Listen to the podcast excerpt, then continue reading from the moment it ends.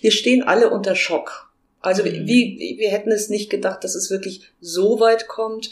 Unsere Möglichkeiten sind natürlich wahnsinnig begrenzt.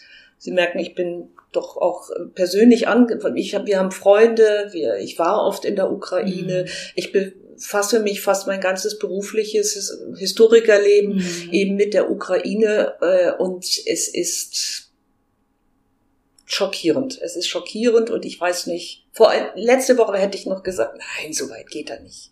Das macht er nicht. Mhm. Aber er macht es. Er hat es gemacht. History. Der Geschichte-Podcast von Profil. Ich begrüße die Profil History Podcast Hörerinnen und Hörer zu einem sehr aktuellen Thema. Es geht heute um die Geschichte der Ukraine. Ich stelle mich vor, ich bin Christa Zöchling, Redakteurin des Profil und mein Podcast-Gast heute ist Frau Dr. Kerstin Jobst, Historikerin, Professorin am Institut für osteuropäische Geschichte an der Universität Wien. Guten Tag, Frau Jobst. Guten Tag. Frau Jobst, äh, Sie haben eine, eine Geschichte der Ukraine veröffentlicht. Die aktualisierte Fassung in dritter Auflage erscheint demnächst. Sie haben auch eine Geschichte über die Krim veröffentlicht und über die ukrainische Sozialdemokratie. Woher kommt die Leidenschaft für dieses Thema, also für diesen geografischen Raum? Mhm. Ich bin Hamburgerin, wie Sie vielleicht hören, und aus der Hamburger Perspektive war die äh, Geschichte Osteuropas oder auch Galiciens sehr exotisch und ich wollte nicht unbedingt das machen, was viele in an meiner Universität, der Hamburger Universität gemacht haben, also beispielsweise Geschichte der Hanse oder ähnliches ja, das war der eigentliche Auslöser. Und so kamen Sie zur ukrainischen und polnischen Sozialdemokratie. Richtig. Ich hatte immer auch schon ein Interesse für soziale, sozialgeschichtliche und nationale Fragestellungen und äh, insofern bot sich das an. Die Habsburger Monarchie galt ja den einen als Völkerkerker und den anderen also gerade in den letzten, sagen wir, 10, 15 Jahren gab es ein bisschen so einen, ein Revival der Habsburger Monarchie in der historischen Betrachtung, weil man sagt, na, so viele Völker in, auf einem Raum, da gab es auch Abmachungen, Abkommen, Regel, Regeln, wie verschiedene Völker mit verschiedenen Sprachen, also multiethnisch miteinander äh, zu Rande kommen können. Welche Rolle haben denn die ukrainischen Sozialdemokraten im Gegensatz zu den anderen, zu den tschechischen, äh, den ungarischen äh, gespielt? Mhm. Welche, also waren Sie besonders fordernd oder wenn, was haben Sie denn gefordert vom Kaiser? Naja, ganz grundsätzlich kann man sagen, dass die ukrainische äh, Nationalität in der Habsburger Monarchie äh, beziehungsweise die Ruthenen, wie es dann hieß, äh, eine durchaus staatstragende Rolle gespielt haben, dass die also im Grunde äh, seit 1848 und den Ereignissen äh, sich stark nach Wien orientierten und dass der eigentliche gefühlte und auch tatsächliche Gegner eher die Pollen, die, die polnische Bevölkerungsgruppe war.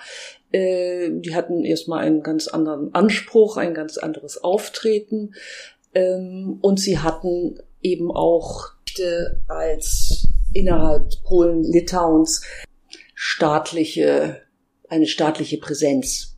Und die Ukrainer galten eher so als verbäuerlichte mhm. äh, Gruppe, die im Verlauf der frühneuzeitlichen Geschichte zum Teil auch ihrer oder zum großen Teil ihrer Oberschichten, also ihres Adels etc. verlustig gegangen sind, beziehungsweise dass dieser Adel sich mehr oder weniger polonisiert hatten.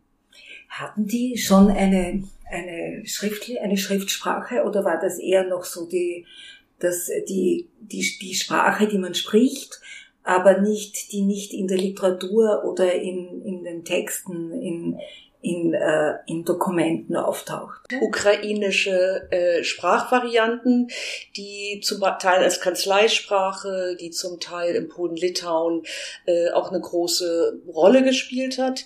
Im Verlauf der, des Niedergangs oder des, äh, ja, des allmählichen Niedergangs ähm, der polnischen Rzeczpospolita äh, sind sie marginalisiert worden. Äh, sie haben wahrscheinlich, ich nehme jetzt mal an, in den letzten Tagen auch Fernsehen geschaut, haben die Reden von Putin gehört, seine Kriegserklärungen, in denen er zum Beispiel behauptet hat, dass die ukrainische Nation eigentlich ähm, keine Existenzberechtigung als solche habe, dass ihnen mehr oder weniger die Sowjetunion diesen Staat geschenkt haben und äh, dass die Ukrainer, dass sie überhaupt jetzt in einem Staat leben, äh, ja, dass sie das den, den Sowjets zu verdanken hätten. Äh, ist, und dabei hat sich Putin auch auf die Kiewer Rus äh, bezogen, äh, die ja, wie der, wie der Name insinuiert, äh, von Russen gegründet worden sei. Was halten Sie denn von dieser Art der äh, Geschichtsauffassung, die dann gleichzeitig einen Anspruch daraus macht, einen heutigen politischen Anspruch. Die ist natürlich äh, nicht nur im, im Lichte der heutigen ähm, historischen Kenntnisse absolut zurückzuweisen. Wir, die, die Forschung ist sich einig, dass wir von, von, so etwas wie einer Nation, und zwar egal, ob wir nur die ukrainischen, ukrainische, die polnische oder meinetwegen die äh, äh, portugiesische Nation nehmen, dass das ein Produkt einer Entwicklung ist, die allerfrühestens im ausgehenden 18. Jahrhundert äh, begonnen hat und keinesfalls in Zeiten der Kiewer Rus. Also dass, dass Menschen Gruppen in nationalen Kategorien denken, ist eine vergleichsweise historisch neue Erscheinung. Und im Grunde die Vorstellung eines, einer modernen Staatlichkeit, einer Nation, welche Nation das auch immer sein muss, äh, in, in das Mittelalter zu transferieren oder damit Politik zu machen, ist irgendwo legitim, aber ist historisch nicht haltbar. Es ist quasi eine Ideologie. Es ist eine Ideologie, ja. Ich möchte dabei festhalten, dass äh, die russische äh, Ideologie nicht die einzige ist. Wir haben auch in, in anderen Teilen Europas oder auch in anderen Teilen der Welt ähnliche Erscheinungen. Aber ab wann kann man denn von einer, äh, als Historikerin jetzt so quasi gefragt, ab wann könnte man denn von einer ukrainischen Nationswerdung sprechen?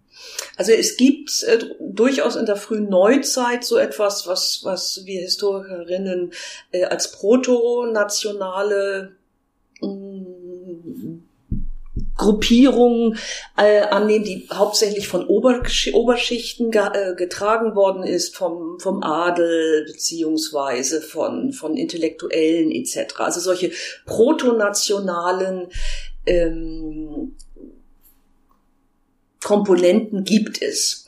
Aber von einer ukrainischen Nation zu sprechen, ist sicher als solches vor dem 20. Jahrhundert nicht möglich. Gleichwohl gab es insbesondere im, in dem Gebiet, welches äh, unter der Habsburger Herrschaft stand, schon seit dem ausgehenden 18. Beginn im 19. Jahrhundert und ganz klar spielten die Ereignisse äh, 1848 eine Rolle. Da gab es schon so etwas wie, wie äh, bei den Oberschichten, beim, beim, äh, bei in, in religiösen Formationen gab es durchaus so etwas ein, wie ein Sonderbewusstsein. Und dieses Sonderbewusstsein erfolgte allmählich, das ist wirklich prozesshaft, äh, im Verlauf des 20. Jahrhunderts. Täuscht das oder äh, ist das nur so quasi die österreichische oberflächliche Sicht der Dinge?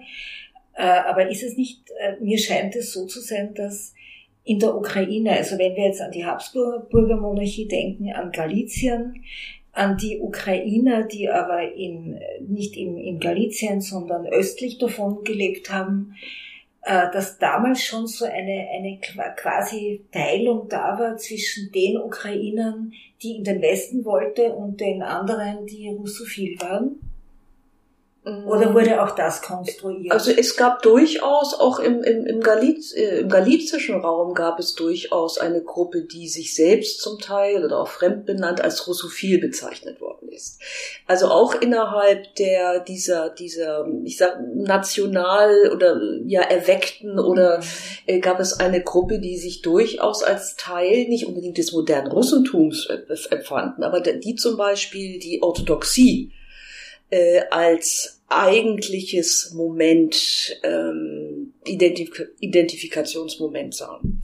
Das heißt, als da im Ersten Weltkrieg auf dem Vormarsch ähm, Richtung Russland äh, in Galizien äh, die Habsburger Truppen doch sehr viele Ukrainer, wie soll man sagen, äh, verdächtigt haben, russophil zu sein und für die Russen zu spionieren und auf deren Seite zu stehen, wo sie dann zu äh, Dingen kam, wie zum Beispiel, dass ein ukrainischer Bauer in der Nacht äh, irgendwie ein Licht anzündet, um in den Stall zu gehen und dann ist ihm dieses Licht zum Vorwurf gemacht worden, er, sei, er würde Zeichen setzen in der Nacht in die Dunkelheit hinein und damit den, den Zarentruppen den Weg weisen und dann wurde er am nächsten Tag aufgehängt. Also es gab wirklich ziemlich viele Kriegsverbrechen in diese Richtung.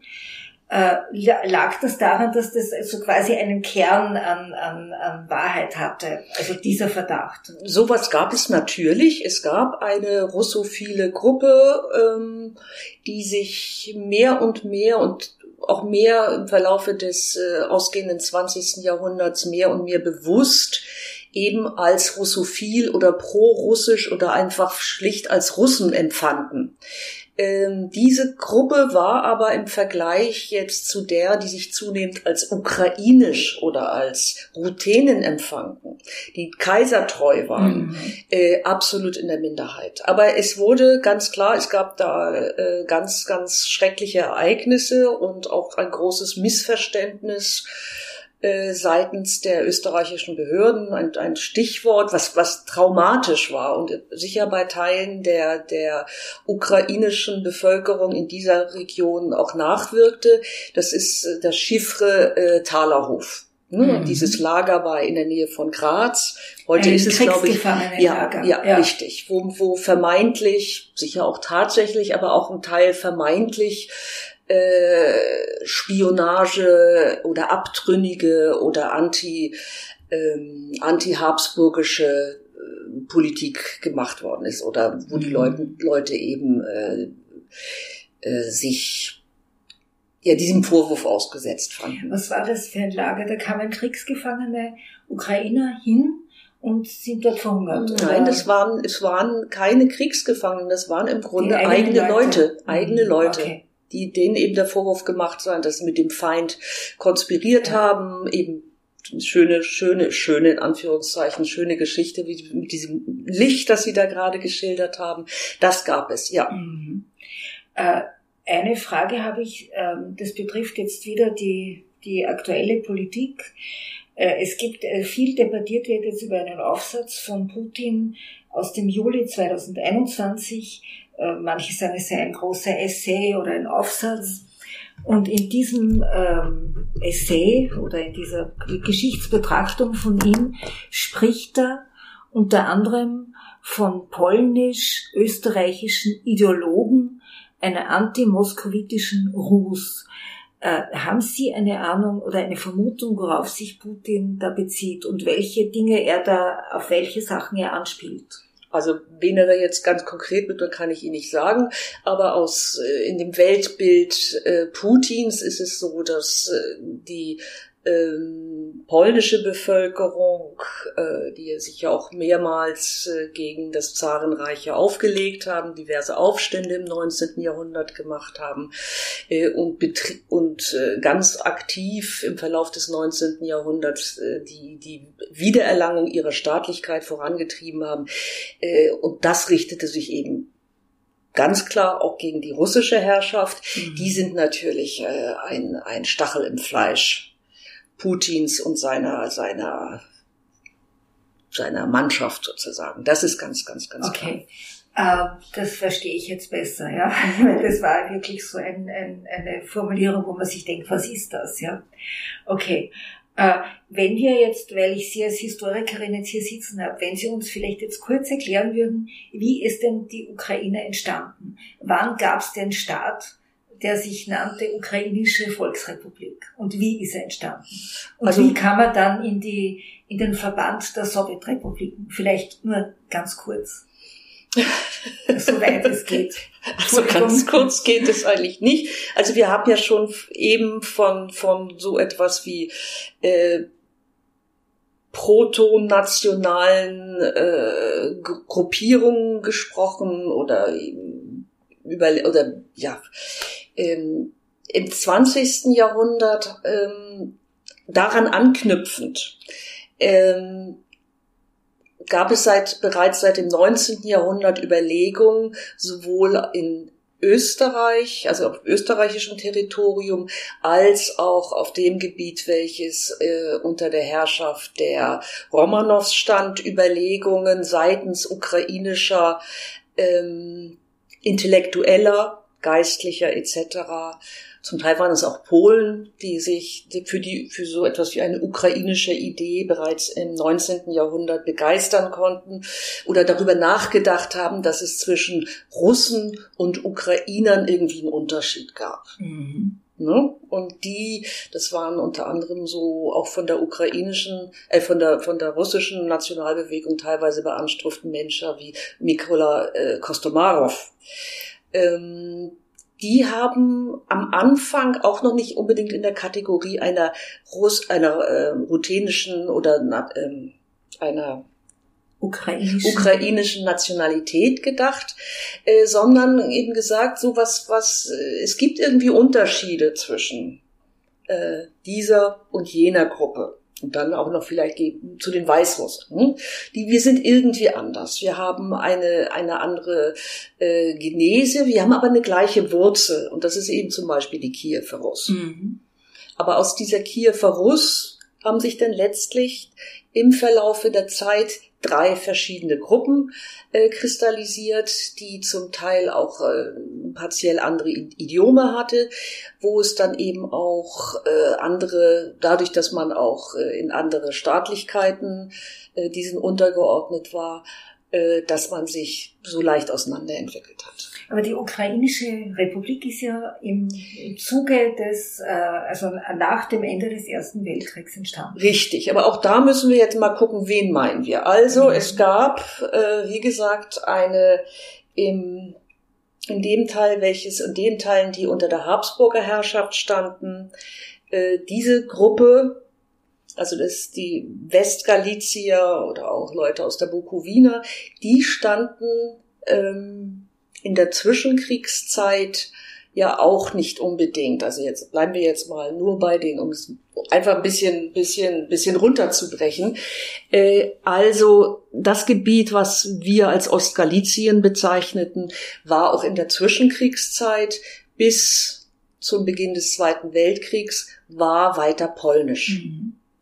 Der Rest äh, war, da war es ganz kompliziert. Mhm. Wir haben äh, anarchische Gruppen in, in diesem Raum, welches jetzt äh, dann später äh, die, äh, so, also die, die, ähm, das Gebiet, ähm, welches wenn wir, wenn wir das versuchen mit dem aktuellen, mit der aktuellen Situation ja. in Verbindung zu bringen, weil das kennt derzeit, glaube ich, kennen die Menschen, weil sie die Bilder in den, und auch die Landkarten im Fernsehen oder in den Zeitungen sehen. Das, wo heute äh, Städte bombardiert werden, wo Raketen geworfen werden, dieser Teil der Ukraine, ja. Von der, dem sprechen wir jetzt. Genau, von dem sprechen wir, aber äh, ungefähr. Ungefähr, ja, auch das ist wieder alles nicht so ganz korrekt und das macht mich als Historikerin ohne ein Schaubild irgendwie immer sehr unglücklich, das versuchen mhm. zu. Äh, also wir haben einen Teil, der blieb unter polnischer Herrschaft.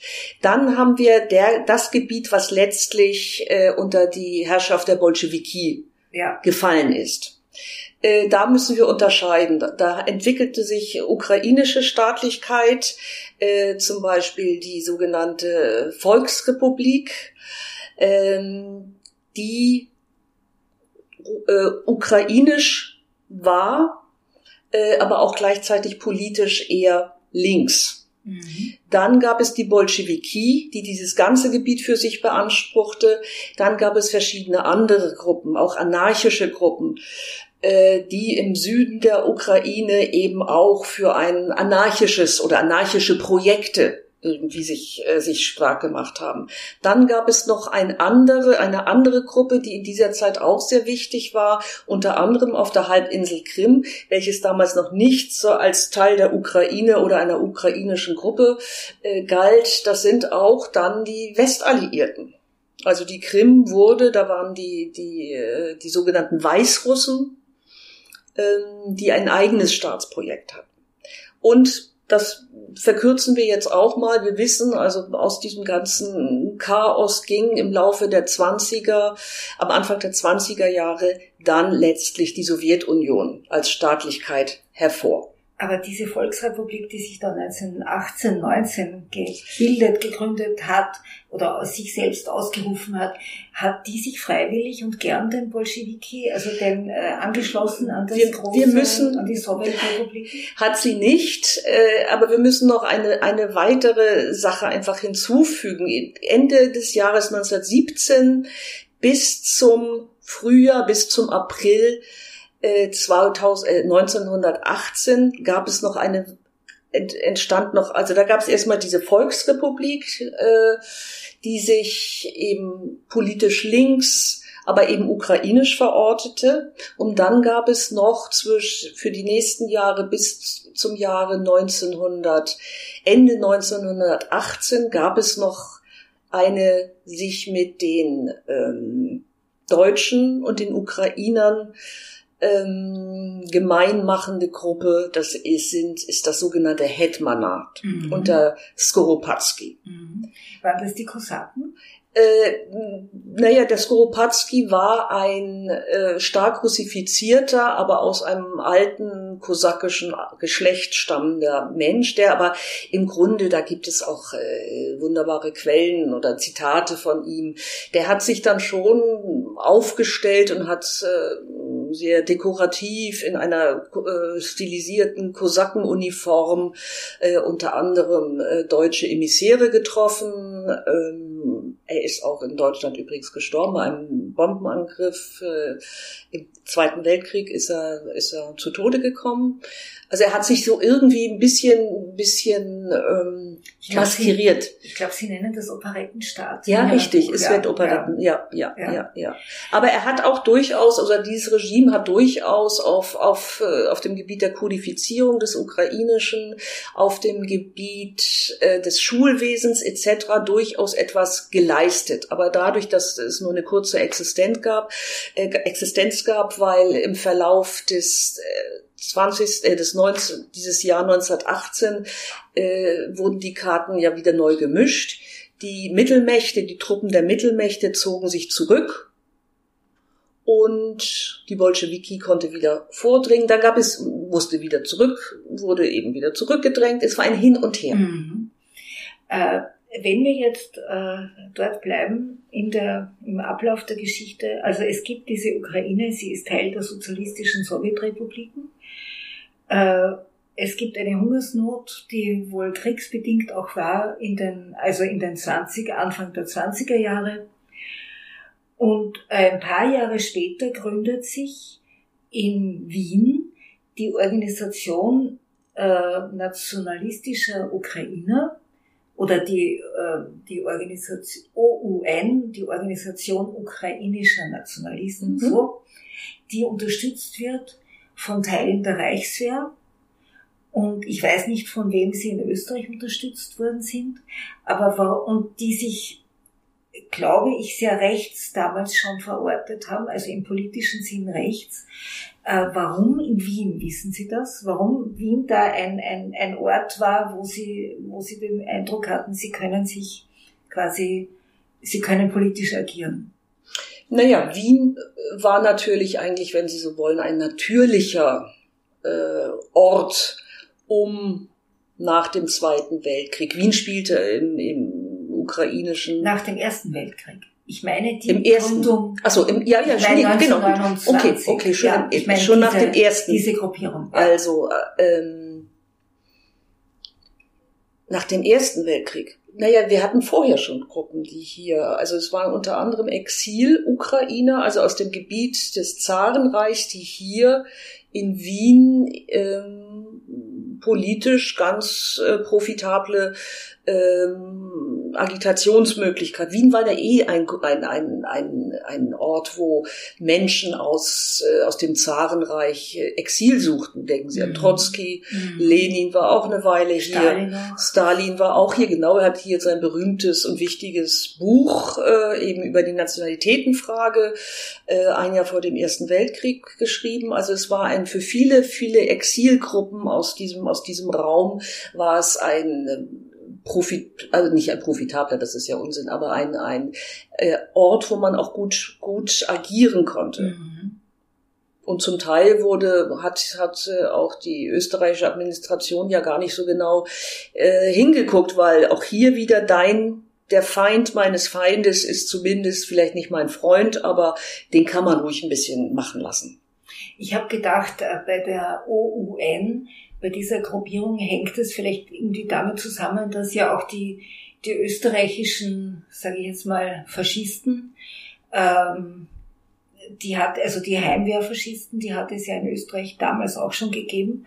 Und vielleicht hat es da eine Zusammenarbeit oder ein, eine, eine gewisse Nähe gegeben, ideologischer Natur, aber das Im zweiten, im ersten, Im- äh, in der Zwischenkriegszeit. in der Zwischenkriegszeit. Aber das weiß ich nicht. Also ich, ich, ich habe nichts gefunden dazu, aber vielleicht ist das, war, war das jetzt auch nur so eine, eine These von mir, die sich historisch nicht belegen lässt. Naja gut, also auf jeden Fall nach den, den Ereignissen vor und, und vor allem im, nach der Dollfuß war natürlich ganz klar äh, äh, Wien ein, ein, ein Ort, wo diese ähm, aus, da- dann Nationalsozialisten äh, sich gut gut äh, bewegen konnten. Also das Ja. äh, das war halt einfach Ja. so. Ja.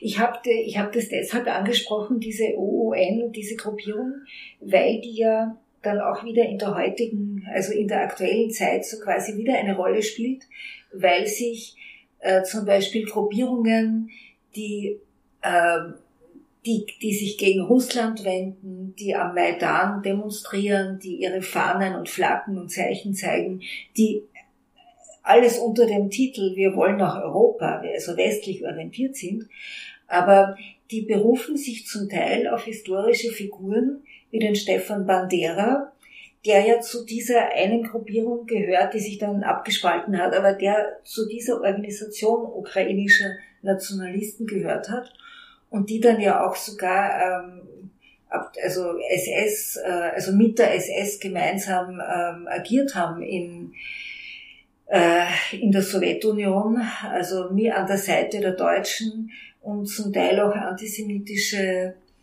äh, also man kann gar nicht sagen Pogrome, sondern an der Vernichtung der, der Judenschaft mit beteiligt waren und auch ukrainische Hilfswillige gestellt haben für die Konzentrationslager und für die Erschießungen und so weiter und so fort. Unbedingt, das stimmt. Äh, Also die ukrainische, diese ukrainischen Gruppierungen, die waren ja auch, da gab es verschiedene Flügel, äh, die waren sich auch nicht immer ganz grün. Ähm, Und das ist natürlich, wenn Sie so wollen, ein ganz dunkler Fleck auch äh, auf dieser Bewegung, Ähm, wobei man da eben auch unterscheiden muss. Also es gab, Sie haben ganz klar äh, kollaboriert. Sie haben ganz klar mit den Nationalsozialisten zusammengearbeitet, haben sich dann ziemlich gewundert, dass die, äh, dass sie für die Nationalsozialisten auch letztlich nur nützliche Idioten waren. Sie berufen sich dann äh, oder sie stilisieren sich auch bis heute dann sehr sehr gerne eben also im Grunde als als äh, als Gegner auch des Nationalismus, als Opfer des Nationalismus, äh, was sie zum Teil auch waren. Weil sie in ein Konzentrationslager Richtig, aber mein, mein, äh, mein äh, Doktorvater Frank Kolczewski, der das eher intensiv äh, äh, erforscht hat über viele, viele Jahre lang, hat mir damals immer gesagt, na ja, schon, Sie sind in ein KZ gekommen, aber das war sozusagen ein KZ Deluxe. Ne? Also das ist, also das, das ich kann das jetzt nicht jetzt hier im Moment, aber wenn Sie sein großes Buch lesen, eben über deutsche Ukrainer, beschreibt er das eigentlich sehr, sehr schön. Also in Sachsenhausen, ne? so mit einem, so wie auch richtig. der Kurt Schuschnigg, der ist auch in ja. Sachsenhausen. Also es gab auch ja. innerhalb Sachsenhausens ja. natürlich äh, verschiedene verschiedene Lager. So, so, ein Lager hatte ja auch immer sehr sehr viele Unterlager und Zwischenlager und und und so weiter und so fort. Äh, auf jeden Fall kann man wohl davon ausgehen, dass diese Gruppe und die Bandera-Gruppe durchaus ähm, sich als vor allem nach dem ersten, nach dem Zweiten Weltkrieg sich einerseits als Opfer stilisierten konnten der Nationalsozialisten, andererseits aber über Phasen oder je nachdem, wo man sich befand, durchaus auch ganz stramm an der Seite der Nationalsozialisten stand. Mhm. Äh, man, letztlich hat sich diese Gruppierung einfach äh, darin getäuscht, was, was, was die Nationalsozialisten wollten. Sie wollten natürlich äh, keinesfalls die, äh, die ukrainische Nationalität oder ähnliches stärken. Nicht? Wir haben das äh, letztlich waren aus der nationalsozialistischen Perspektive, obwohl wir auch da wissen, dass es äh, verschiedene äh, Lesarten gab oder Interpretationen auch in der nationalsozialistischen Forschung. Was machen wir mit mit mit diesen Hilfswilligen? Ne? So, mhm. äh, da gab es durchaus unterschiedliche. Also zum Beispiel ist von Hitler bekannt, dass er also wenig wenig Spaß daran hatte, äh, dass man zum Beispiel Krimtataren oder eben auch äh, die auch als slawische Untermenschen geltenden ähm, Ukrainer mit äh, mit, mit an sich zieht. Ja, ja mit der bewunderten SS, Richtig. mit der hocharischen SS Richtig. zusammen äh, kämpfen Ja, lässt. also genau. letztlich haben die sich einfach ein bisschen verkalkuliert auch. Das Ergebnis war, äh, dass nach dem Zweiten Weltkrieg, als die diese Gruppen, der auch der der der kämpfende Zweig, also die UPA, äh, dann gegen die Nationalsozialisten, aber auch gegen die polnische Herrschaft dann in diesem Raum vorging, sich als Partisanen als Opfer etc. stilisieren konnten. Und der Kampf gegen äh, die Rote Armee beziehungsweise auch gegen dann die polnische, neue, Pol neue alte polnische Herrschaft, wurde auch mit harten Bandagen auf beiden Seiten. Mhm. Äh, wir sprechen jetzt von den äh, kurzen Jahren nach dem Ende des Zweiten mhm. Weltkriegs. Und da sind die, glaube ich, sogar von den Amerikanern, also vom CIC auch unterstützt worden, die Richtig. Gruppierungen, ne? ja. bis sie irgendwann einmal das eingestellt haben. Mhm. Es gab eine ganze Weile äh, eben auch Unterstützung. Ein Zentrum äh, war dieser Ex- und Paar oder von der Aufstandsarmee war dann München. Mhm. Dort wurde eben der schon bereits von Ihnen erwähnte Bandera ja auch, hatte sich dort angelesen, an, angesiedelt, ähm, auch eben ganz klar mit der Unterstützung der Amerikaner. Mhm. Äh, lebte da eine Weile dann doch in Frieden oder hat von dort aus eben versucht zu agitieren etc. Äh, und ist dann ja äh, in den 50er Jahren einem vom KGB organisierten Giftanschlag mhm. äh, anheimgefallen. Aber das heißt, Putin nimmt sozusagen einen kleinen, einen, einen, ähm, einen, einen nicht so besonders wichtigen und, und, äh, und wirkungsmächtigen Strang der ukrainischen Geschichte oder der Auseinandersetzungen und politischen Strömungen und macht und argumentiert damit aber jetzt in, äh, also propagandamäßig, als ob er, als ob es so wäre, als ob die gesamte Ukraine und ihr Staat und die Menschen, die dort leben, so quasi alle äh, Faschisten, Bandera-Anhänger und, und sonstige Rassisten wären. Also das ist so quasi die, die, der Missbrauch der Geschichte. Mhm. Ja, aber wir wissen, da sind die Ukrainer nicht allein. So funktioniert das, dieses, ja. diese, diese In- und Out-Groups schaffen. Ähm, wir und andere Gruppen markieren Ähm, man muss damit mit ganz groben Vereinfachungen ähm, operieren. Und darin sehe ich übrigens auch eines der zentralen Aufgaben, die wir als Historikerinnen und Historiker haben. Also diese Vereinfachung eben benennen und kenntlich machen.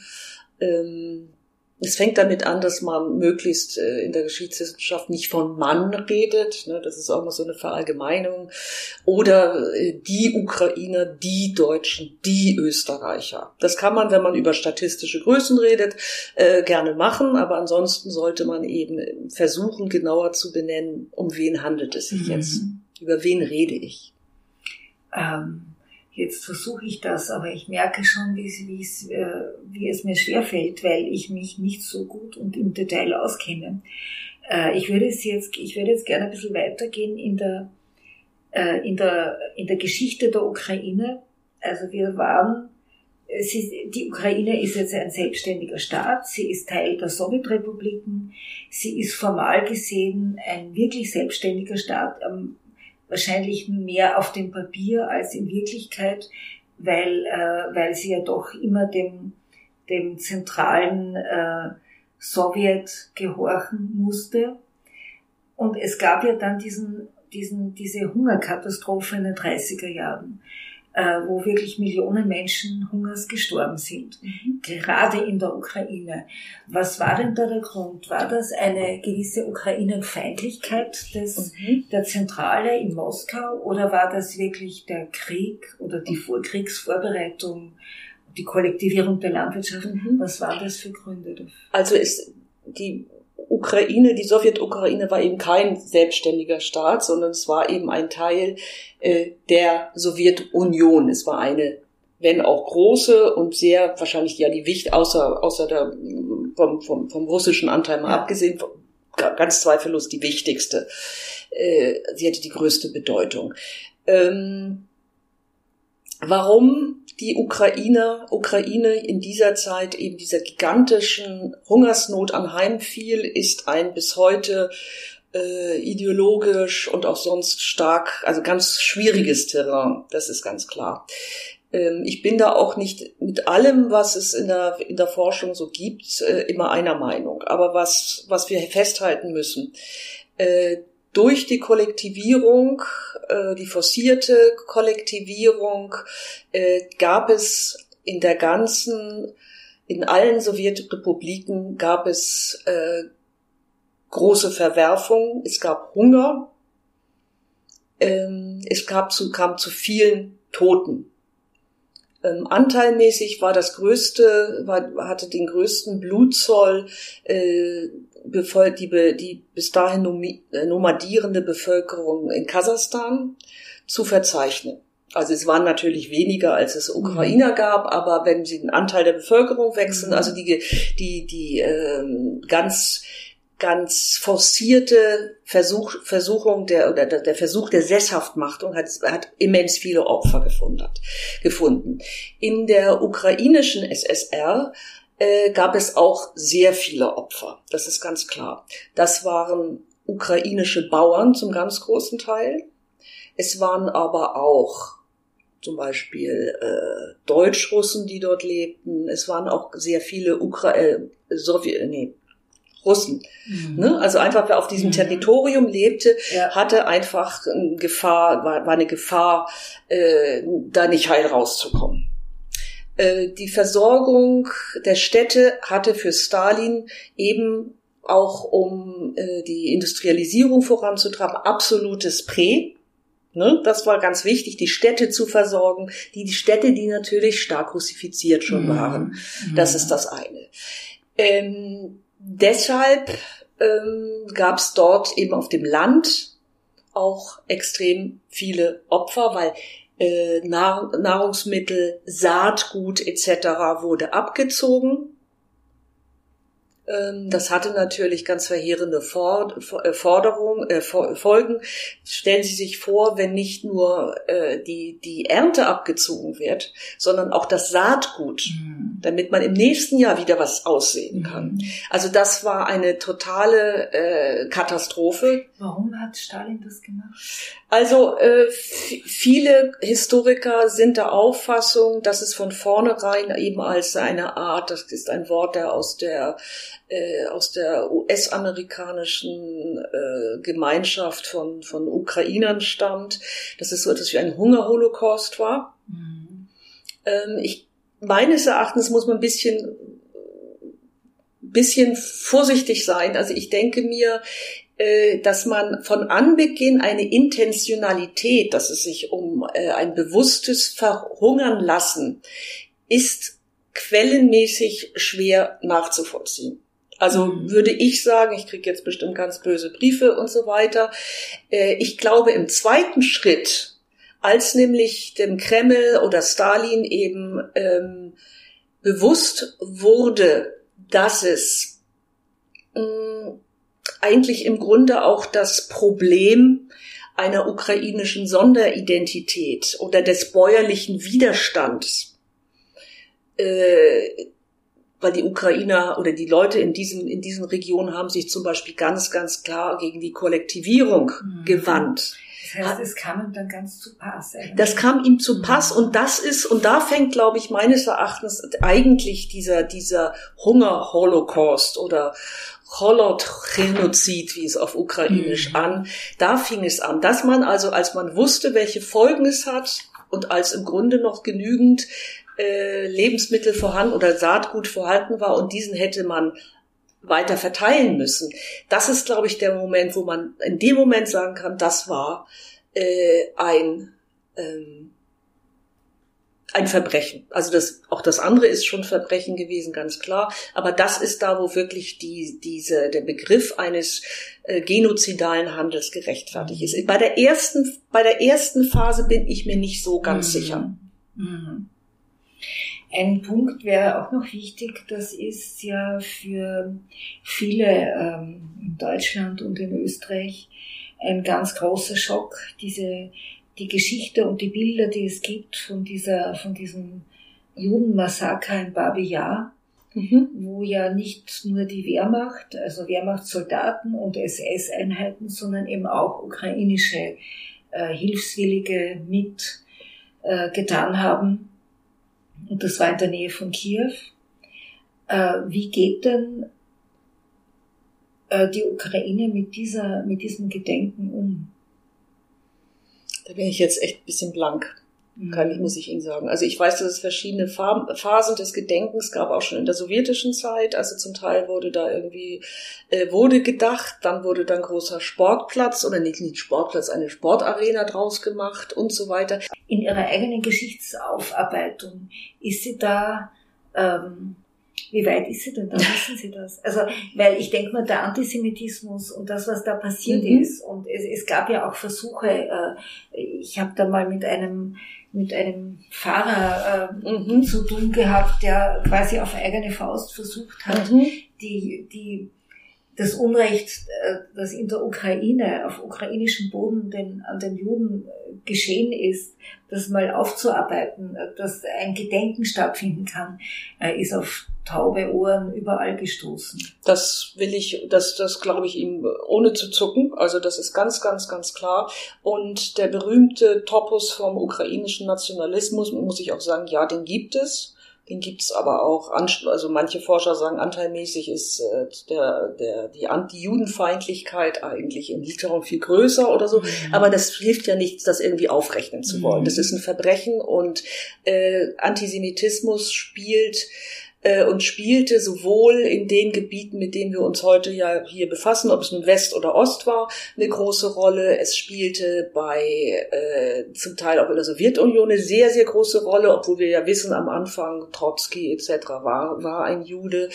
Äh, das spielte immer eine Rolle. Und es gibt auch heutzutage antisemitische, gerade in der Westukraine, äh, was in, gab es äh, auch fröhliche Urstünde, äh, Urstände äh, mhm. antisemitischen Benehmens in der heutigen Westukraine insbesondere. Mhm. mhm. Auf der anderen Seite haben wir jetzt einen jüdischen Minister, äh, Premier. Ne? Mhm. Also das ist, das hätten hätte hätten viele wahrscheinlich auch vor vor einigen einiger Zeit nicht äh, nicht gedacht. Ist das äh, den Leuten bewusst? Wird das thematisiert? Oder? Es wird als an das das da müsste man jetzt mal genauer. Ich, mir ist jetzt ad hoc fällt mir nichts ein, aber ich bin mir ziemlich sicher, dass das auch eine Rolle spielt. Mhm. Also er äh, ähm, spielt ja selbst manchmal damit, ne? Oder erwähnt ist. Mhm. Ne?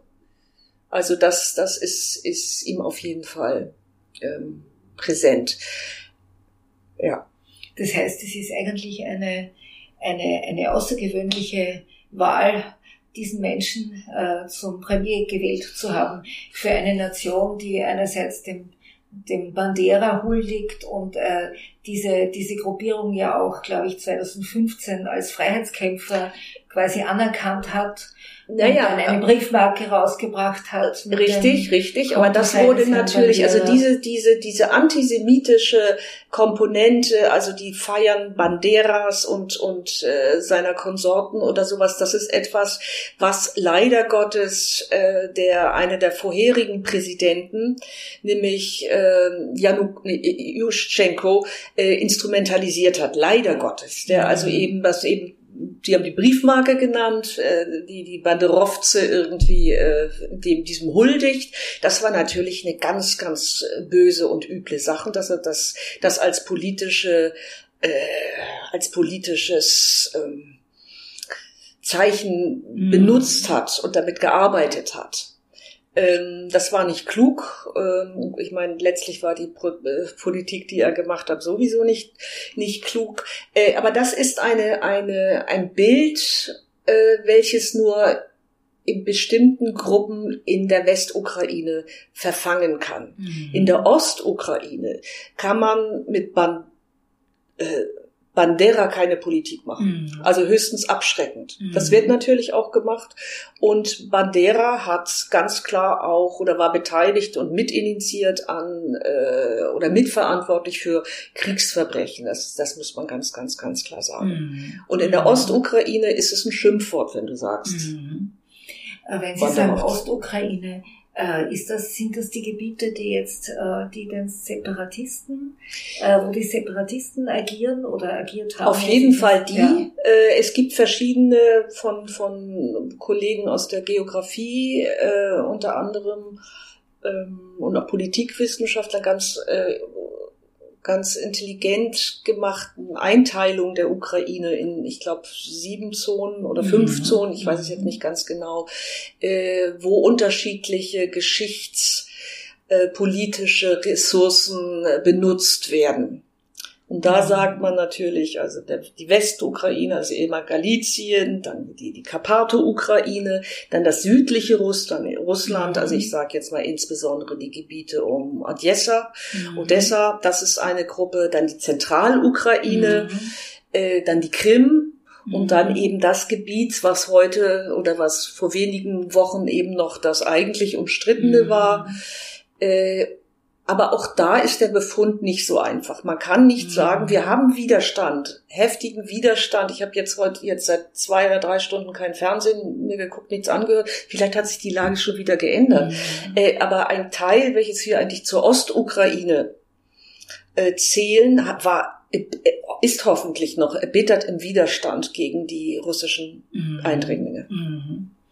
Äh, wir kommen jetzt zum Schluss, aber äh, ganz kurz möchte ich jetzt äh, doch noch die Krim erwähnen, weil Sie sich die Geschichte der Krim ja auch sehr, sehr genauer angeschaut haben. Wir gehen jetzt nicht so weit zurück, wie, wie Sie in Ihrem Buch angefangen das haben. Ist gut. Bitte. Aber sagen Sie, war das gerechtfertigt, gerechtfertigt kann man nicht sagen, weil es war ja ein Bruch des Völkerrechts auf alle Fälle. Insofern kann man nicht fragen, aber gab es irgendeine geschichtliche Plausibilität äh, zu sagen, die Krim äh, hat eigentlich nie zur Ukraine gehört, die ist nur dem, vom Khrushchev der Ukraine geschenkt worden. Ja, das heißt immer so geschenkt worden. Naja, also wenn Sie, wenn Sie davon ausgehen, dass es eben einen, eine Kiewer Rus gab, die eben nicht russisch war, aber auch nicht ukrainisch, sondern altslawisch, altostslawisch, wie wir, wie wir das nennen, äh, dann war auch die Krim, der Ort der Taufe, der orthodoxen Taufe durch äh, Wladimir, äh, war dann eben auch Teil einer alt-ostslawischen Geschichte, weil mhm. es eben der Ort ist, an dem wohl wirklich vermutlich diese Taufe hat und damit eben die Christianisierung der Krim, mhm. äh, nee, der, der, der, der der Rus statt, ja. äh, seinen Anfang nahm.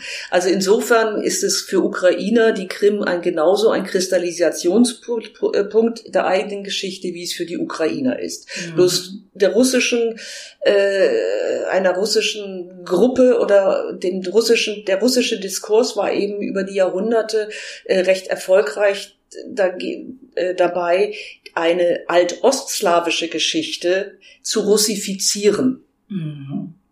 Und das ist der Punkt. Mhm. Und deshalb, äh, da eben das schon mal russifiziert hat, semantisch und diskursiv, mhm. äh, macht er eben jetzt auch die Krim zu einem unabdingbaren mhm. Teil. Mhm. Faktisch war erst im ausgehenden 18. Jahrhundert die Krim Teil einer slawischen Staatlichkeit. Vorher eben nicht. Mhm. Aber wir wissen, äh, solche, solche Despoten, Diktatoren arbeiten nicht mit geschichtlicher Wahrheit, sondern eben auch mit geschichtlicher Ideologie. Richtig. Ja. Richtig.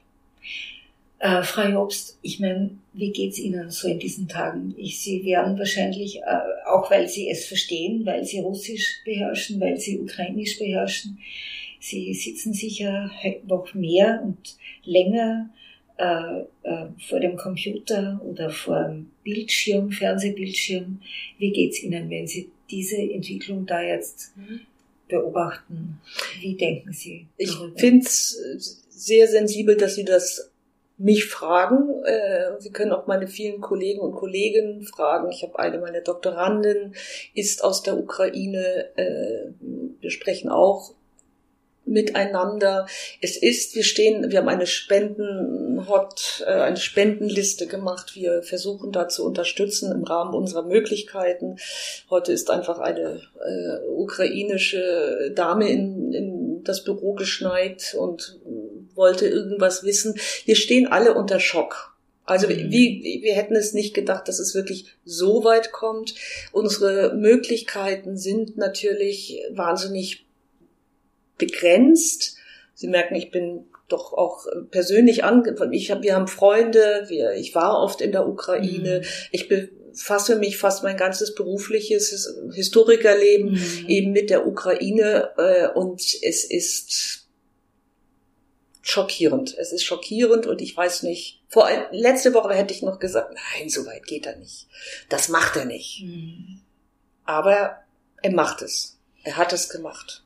Kennen Sie Menschen, die in Kiew jetzt im, im U-Bahn-Schacht äh, sich in der Nacht aufhalten oder im, in einem Keller das oder weiß ich Land jetzt nicht. Sind? Ich weiß, da, ich weiß, dass eben auch äh, die äh, eben äh, die Verwa einige Verwandte eben auch meiner Mitarbeiterin eben äh, sich äh, sozusagen geflohen haben. Ich weiß von einer guten Freundin, die äh, deren Mutter ähm, in Sie selbst wohnt in, in Deutschland äh, und ist dort auch ist, äh, aktiv. Äh, eine Freundin, äh, eben diese Freundin, ihre, versucht ihre Mutter, die in Lemberg sitzt, äh, herzukriegen. Das ist jetzt, die Frau Dame ist über 80. Das wird, man kann auch jetzt, ihr Bruder will rüberfahren und sie reinholen oder es, es wird wahrscheinlich alles sehr, sehr schwierig und, und äh, also ich bin sehr froh und ich muss auch sagen, ich hätte es nicht unbedingt nicht gedacht, dass, äh, dass, dass denn jetzt doch die Reaktionen auch,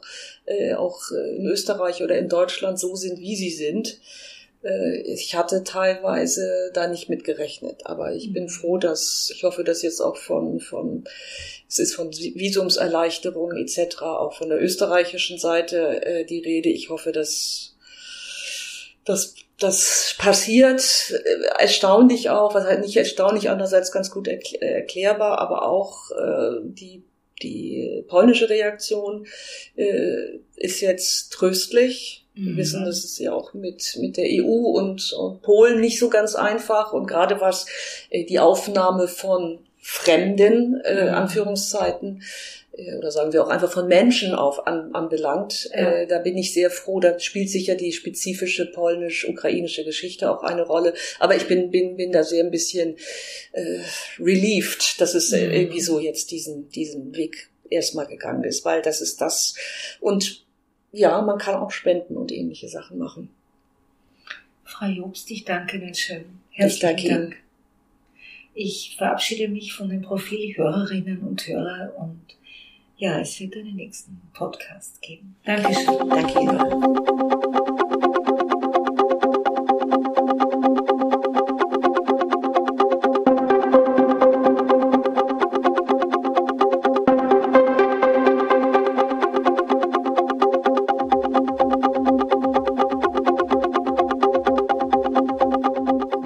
Thema auf Profil.at.